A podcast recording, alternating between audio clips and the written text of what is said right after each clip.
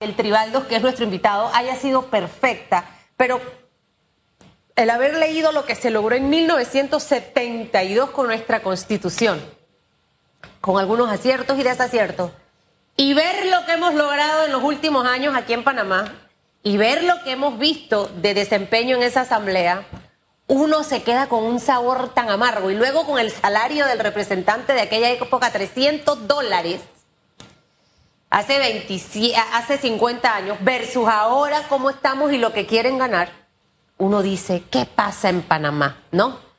La salida de la canciller ayer, eso voló como pólvora en las redes sociales. Una mujer que al menos desde mi punto de vista estaba haciendo su trabajo, una mujer preparada, creo que, que no pertenece a las filas del PRD, una mujer profesional. Y uno ve este tipo de cosas y uno se pregunta, ¿qué pasó? Sin explicación, eh, a veces los estrategas no digan nada, no profundicen. Entonces, estas conjeturas que hay por todos lados, que si fue por lo del doctor Camilo Alain, que si fue por lo que dijo eh, de, la frontera con Colombia, no le hacen bien a, la clase política. Uno más entonces duda y desconfía. Entonces no sé cómo, cómo lo ves tú, que está del otro lado de la barrera, eh, todos estos movimientos y cambios que hemos tenido en los últimos años. Y gracias por estar con nosotros. Buenos días a todos. Sí, no, es lamentable creo que la ciudadanía en general eh, al unísono dice que la ex canciller Moinés eh, fue una figura destacada en el gabinete y en el gobierno en términos generales, eh, una persona pues que, hizo muy bien su trabajo y, quizás eso fue lo que pues hizo que chocara a lo interno con un gobierno bastante desprestigiado y bastante disfuncional en todos los sentidos. Entonces, una mujer a carta cabal que, hacía su trabajo y que no estaba ahí aparentemente para hacerle pleitesías a nadie ni seguir el juego de un sistema eh, corrompido y, disfuncional, repito. Entonces, sí, es lamentable y creo que de las pocas eh, personas, eh, por lo menos del gabinete, destacables. y, eso, y eso es lamentable porque el país pierde una representatividad ante el foro internacional eh, importante. Una mujer que defendió los intereses del país ante todos los foros, como antes, como nunca antes visto en, la historia reciente. el tema de la pandemia, las vacunas, la negociación, o sea, eh, no solamente a nivel de, de, temas de relaciones exteriores, también estuvo involucrada en otro tipo de temas producto de lo que estábamos viviendo de la pandemia. Yo no sé si estratégicamente es bueno o es malo el no decir por qué sale. Y a veces digo, hasta mejor es escuchar una mentira por propuestas personales, pero hacer y que básicamente tú te enteras. Criticamos mucho la manera en la que en su momento el expresidente Ricardo Martinelli anuncia lo del señor Juan Carlos Varela. No sé si lo recuerda, que fue por un tuit. Pero ayer, ¿cómo nos enteramos del tema de la canciller? Exactamente igual, fue por redes, por el nombramiento de la nueva canciller. No, yo creo que es una falta de respeto para todos los panameños que el gobierno no se pronuncie eh, a profundidad por la salida de, ella. Y no, no lo digo por ser ella, sino es que el gobierno, todos los gobiernos tienen la obligación frente a la ciudadanía, frente a toda la población, en siempre dar informes de su gestión y por qué pasan las cosas, y para qué pasan las cosas y por qué toman decisiones. Esa es una obligación que tiene todo gobierno de rendirles cuenta a la población. Si el gobierno no sale con una historia profunda y explicación sobre la razón por la cual reemplaza a una ministra de Estado, creo que muy poco favor le hace al, propio gobierno y al sentido de que una democracia que debe ir madurando y una democracia que tiene que ser en dos vías, eh, del gobierno hacia la población, la población hacia el gobierno. Sí, y también se ha criticado porque ocurrió el mismo fenómeno que Rosario Turner. Correcto. Que en, su momento, en medio de la pandemia, recibía apoyo por parte de distintos sectores. Es más, Rosario recibía apoyo de los partidos opositores que la veían como una de las pocas figuras en el gobierno de Laurentino Cortizo que estaba haciendo su trabajo. Ahora se genera como un sabor agridulce o amargo con la salida inesperada de la canciller Erika Muinés. Y por redes también ha circulado y sectores han dicho, bueno, Sale Erika Muñez, que lo estaba haciendo hasta el momento bien en el gabinete de Laurentino Cortizo, pero quedan otras figuras. otras figuras que los ciudadanos exigen que salgan del gabinete de Laurentino Cortizo. No sé si usted lo percibe así también. Es que mira, tú, tú, mencionas el caso de, la doctora Turner y quizás puedes encontrar características en común con la ex canciller Moines. Y es que eh, proyectaban ser personas eh, que estaban más apegadas a la figura de un estadista, de una persona que estaba allí por encima de intereses partidarios, por encima de, una gestión regular y pobre hasta ese momento del gobierno, eh, y, por eso sobresalían y estaban entregadas a un trabajo. Eh, esas son características que las destacaron y, prueba de ello es que toda la ciudadanía, pues al unísono dice más o menos lo mismo. Entonces, cuando tú tienes, a contrario census, tienes a, a personalidades del gobierno eh, que hacen todo lo contrario, no hacen su trabajo, que defienden una gestión indefendible, que... O ministros que, voy a interrumpirte, porque ayer la gente decía, sacan a la canciller y hay otros ministros que han hecho un pésimo trabajo. Sí. Metamos allá en el MOC, por ejemplo. Claro, entonces esas son las cosas por las cuales con, con mayor razón él tiene que salir a explicar por qué, pasa esta, por qué pasó esta situación, por qué la reemplazaron. Entonces de ahí salen otros representantes del partido y del gobierno a dar explicaciones que más que, que ayudar a, entender algo, enredan más. Entonces, eh, y también eh, bastante, bastante irrespetuosas y, medio chabacanas, ¿no? Eh, ahora, se designa a la ministra de Gobierno en esta nueva responsabilidad, que entendemos que es una mujer que también tiene un currículum interesante.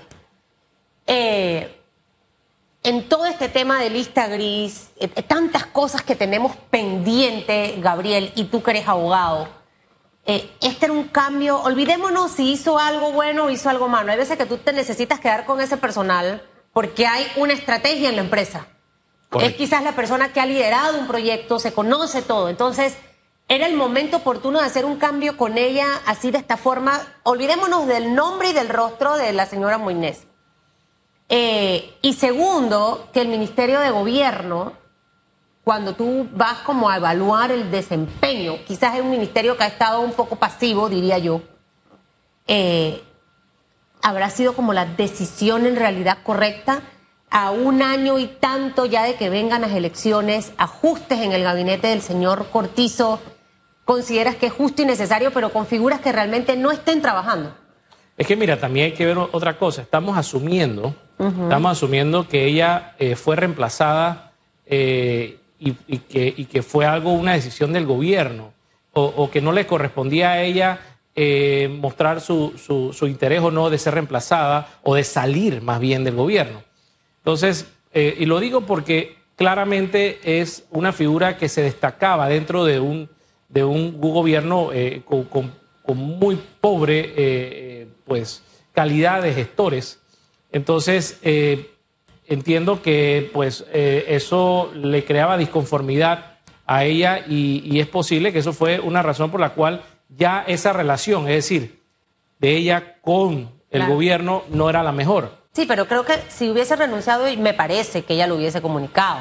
Eh, y no hubo una comunicación de renuncia. O sea, el sabor que queda y es la especulación que se da producto de la ausencia de información es que algo hizo que no gustó y ahí vino, vino el cambio. Bueno, mira, yo creo que tiene que darse las explicaciones eh, pertinentes. Eso no puede quedar así. Eh, es una obligación, repito, del gobierno dar las explicaciones. esas personas no trabajan, no trabajan en una finca privada, trabajan para todos nosotros y nosotros somos los que pagamos los salarios. Ellos tienen que darle explicación a quien los contrata a ellos con el voto y, que ellos a su vez contratan a representantes de gobierno. Esas cosas tienen que ir cambiando. Aquí nos llega información de último minuto donde el gobierno nacional eh, confirma la designación del entonces viceministro de Trabajo, Roger eh, Tejada, ahora es designado como ministro de Gobierno en reemplazo de Yanaina Tehuani, quien ayer fue confirmada como nueva canciller de la República de Panamá. ¿Qué figuras del gabinete de Laurentino Cortizo deben salir? No sé si el ministro de Seguridad, el Ministerio de Obras Públicas, no sé, ¿usted cómo analiza este escenario? Mira, yo creo que es, muy difícil hablar de quién no debe salir ahora mismo del gobierno. Me, cuesta bastante eh, eh, tratar de destacar a uno que no deba salir. Yo creo que hace rato, hace rato, y yo creo que producto de la falta de liderazgo del presidente de la República, eh, no se ha hecho cambios radicales en el, en el gobierno. Creo que el gabinete casi que por Pasa que cambiar un gabinete en su totalidad de un día para otro no, no pero debió haber iniciado con un, cambio, con un cambio total de los ministros de grupo en grupo, porque la verdad es que la gestión es paupérrima. ¿Qué, eh, ministerios tienen como que la peor gestión? Eh, Roger Tejada, eh, al menos desde mi punto de vista, siento que ha hecho un buen trabajo en el Mitradel como viceministro. Ahora lo veremos en el Ministerio de Gobierno y Justicia este, Doris Zapata, pero ¿qué ministerios, Gabriel, sientes tú que quizás son los ministerios que hay chance todavía de hacer cambio? De aquí a que vengan las elecciones. Yo creo que, yo creo que hay veces que hay que darle un impulso a ciertas carteras y no necesariamente porque, porque sea unos malos representantes de la cartera o malos ministros, pero sí hay cosas que deben quizás refrescarse. ¿Cómo cuál? Por ejemplo, yo creo que el Ministerio de Educación tiene que, tiene que refrescarse, eh, más aún cuando se le llamó que iba a ser la estrella ¿ah? del gobierno, de la gestión del gobierno, y la verdad es que no hemos visto mucho.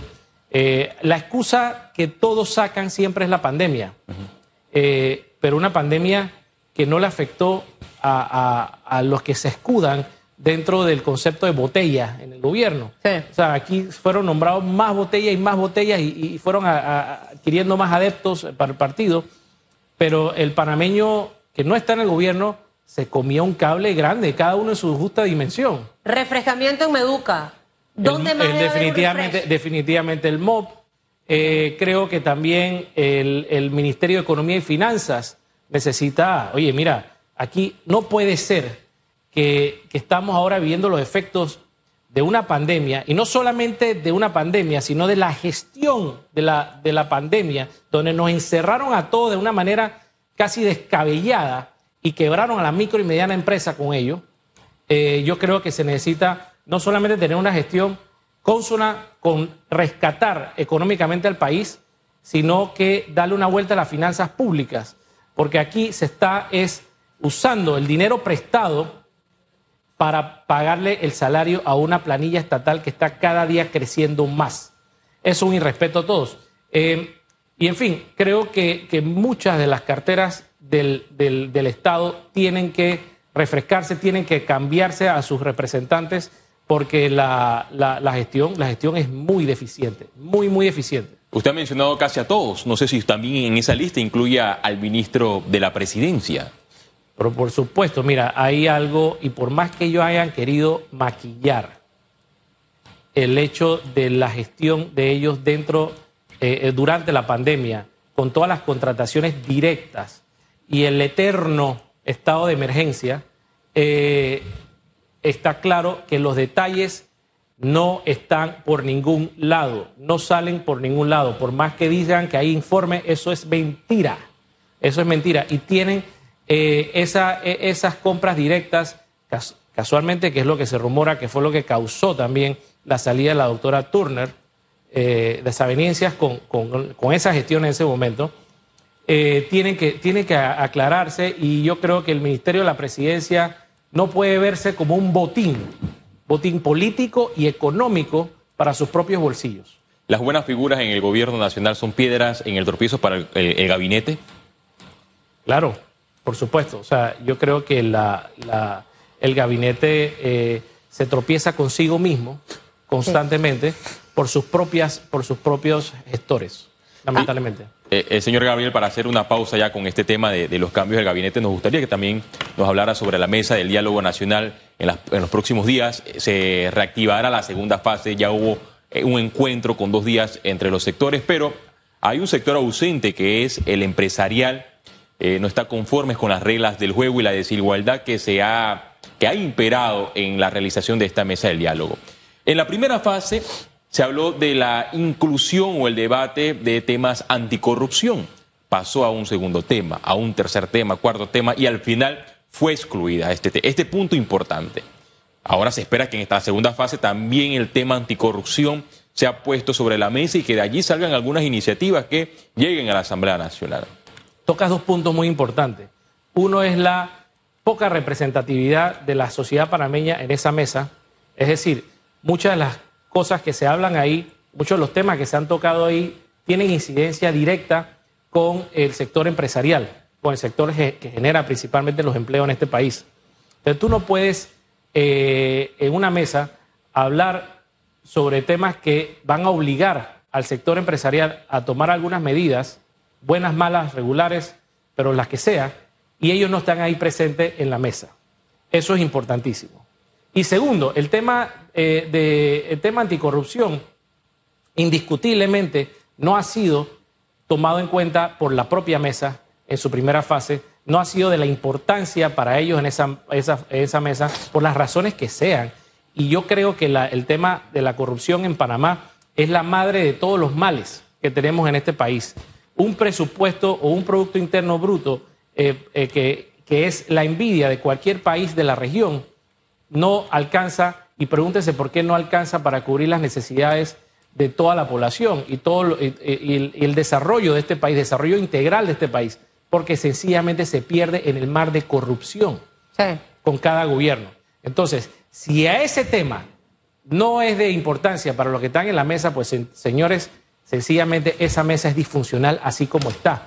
No tiene por ningún lado eh, la representación de los intereses de todos nosotros. Ahí tienen que tocarse los temas, y no solamente tocarse los temas, sino que tienen que encontrarse las soluciones en conjunto. en conjunto, pero que sean consonas y que sean congruentes. Tú no puedes entrar a regular a las anchas eh, cosas que no deben regularse porque vas a terminar matando más al país. Y de hecho ayer lo mencionaba aquí el presidente APEDE. Muchas empresas han cerrado, han recortado su planilla, han cortado las jornadas laboral, precisamente porque se han visto afectados con esta toma de decisiones. Eres empresario también, Gabriel. Y octubre, noviembre y diciembre eran los meses en que el sector empresarial estaba está esperando a ver si despega, porque se esperaba que marzo, luego que junio, y, todo se fue postergando. Cuando empezaba junio allí, paca te caen los cierres de calle. Entonces, ¿cómo tú ves realmente ese, ese futuro económico en este cierre del 2022? El gobierno está tomando las medidas necesarias. Eh, vamos a ser todavía más flexibles con lo que pidan en esa mesa del diálogo eh, si ni siquiera hemos visto las reconsideraciones que ha pedido el sector empresarial, por ejemplo. No, el gobierno ha estado, eh, eh, ha sido por su propia debilidad, una debilidad, pues yo no recuerdo una debilidad gubernamental tan, grande como esta. y propia de esa, de esa debilidad ha sido rehén de unos intereses y unas agendas que son muy palpables y no ha sabido cómo reaccionar, no ha sabido cómo revertir los problemas que están afectando en estos momentos al país. Y como tú bien dices, eh, los momentos en que estamos tratando de salir de una pandemia, donde está entrando, nos está afectando ahora la pandemia económico producto de la pandemia esta del COVID, el gobierno no tiene la respuesta, no la tuvo durante la pandemia o donde, lo, grueso del COVID con las personas o las empresas que verdaderamente generan empleo en este país, porque terminaron quebrándose. Así es. Eh, no las tiene ahora tampoco. Entonces, no hay lamentablemente en Panamá no existe un plan de reactivación económica. Es puro cuento lo que pueden decir por ahí. Entonces, el, si el Panamá en un 80%, alrededor de un 80% de su PIB viene de los servicios internacionales. ¿Y qué imagen le estamos dando al servicio internacional? Mientras nosotros estábamos pensando aquí el, el, último dígito de tu cédula para salir a comprar por una, una hora al supermercado, ya los otros países de la región, los vecinos, estaban pensando cómo reactivar su turismo. Eso es otra cosa. En Panamá tenemos completamente olvidado el turismo y no estamos reactivando absolutamente nada. Ahí están los hoteles vacíos. Los y, y quebrando, y quebrando. ¿Por qué? Porque no tenemos un plan congruente para salir de este hueco. Y, así nos ven desde afuera, por más que quieran maquillar el asunto, así nos están viendo y no hacemos nada para revertir esa imagen. Yo creo que hay que salir y preguntarle a los empresarios, a los dueños de restaurantitos, la fonda, el dueño del bar, el dueño de la discoteca, el del hotelcito, el del hotel grande, si realmente sienten esa reactivación. Cuando vas a ver sus historias, son historias de verdad muy difíciles y complicadas. ¿Que hemos logrado cosas buenas? Sí, Pero eso no debe ser lo suficiente. Esperemos, Gabriel, que en esa mesa del diálogo, en esta segunda fase, se tomen decisiones acertadas que beneficien a todo el país, que sea un ganar-ganar para todos, no pensar políticamente porque ya viene el 2024 y tengo que ser complaciente con lo que me piden en esa mesa. Eh, esa no es la actitud con la que tenemos que ir a negociar. Que le vaya muy bien, señor Tribaldos. Gracias, igualmente. Que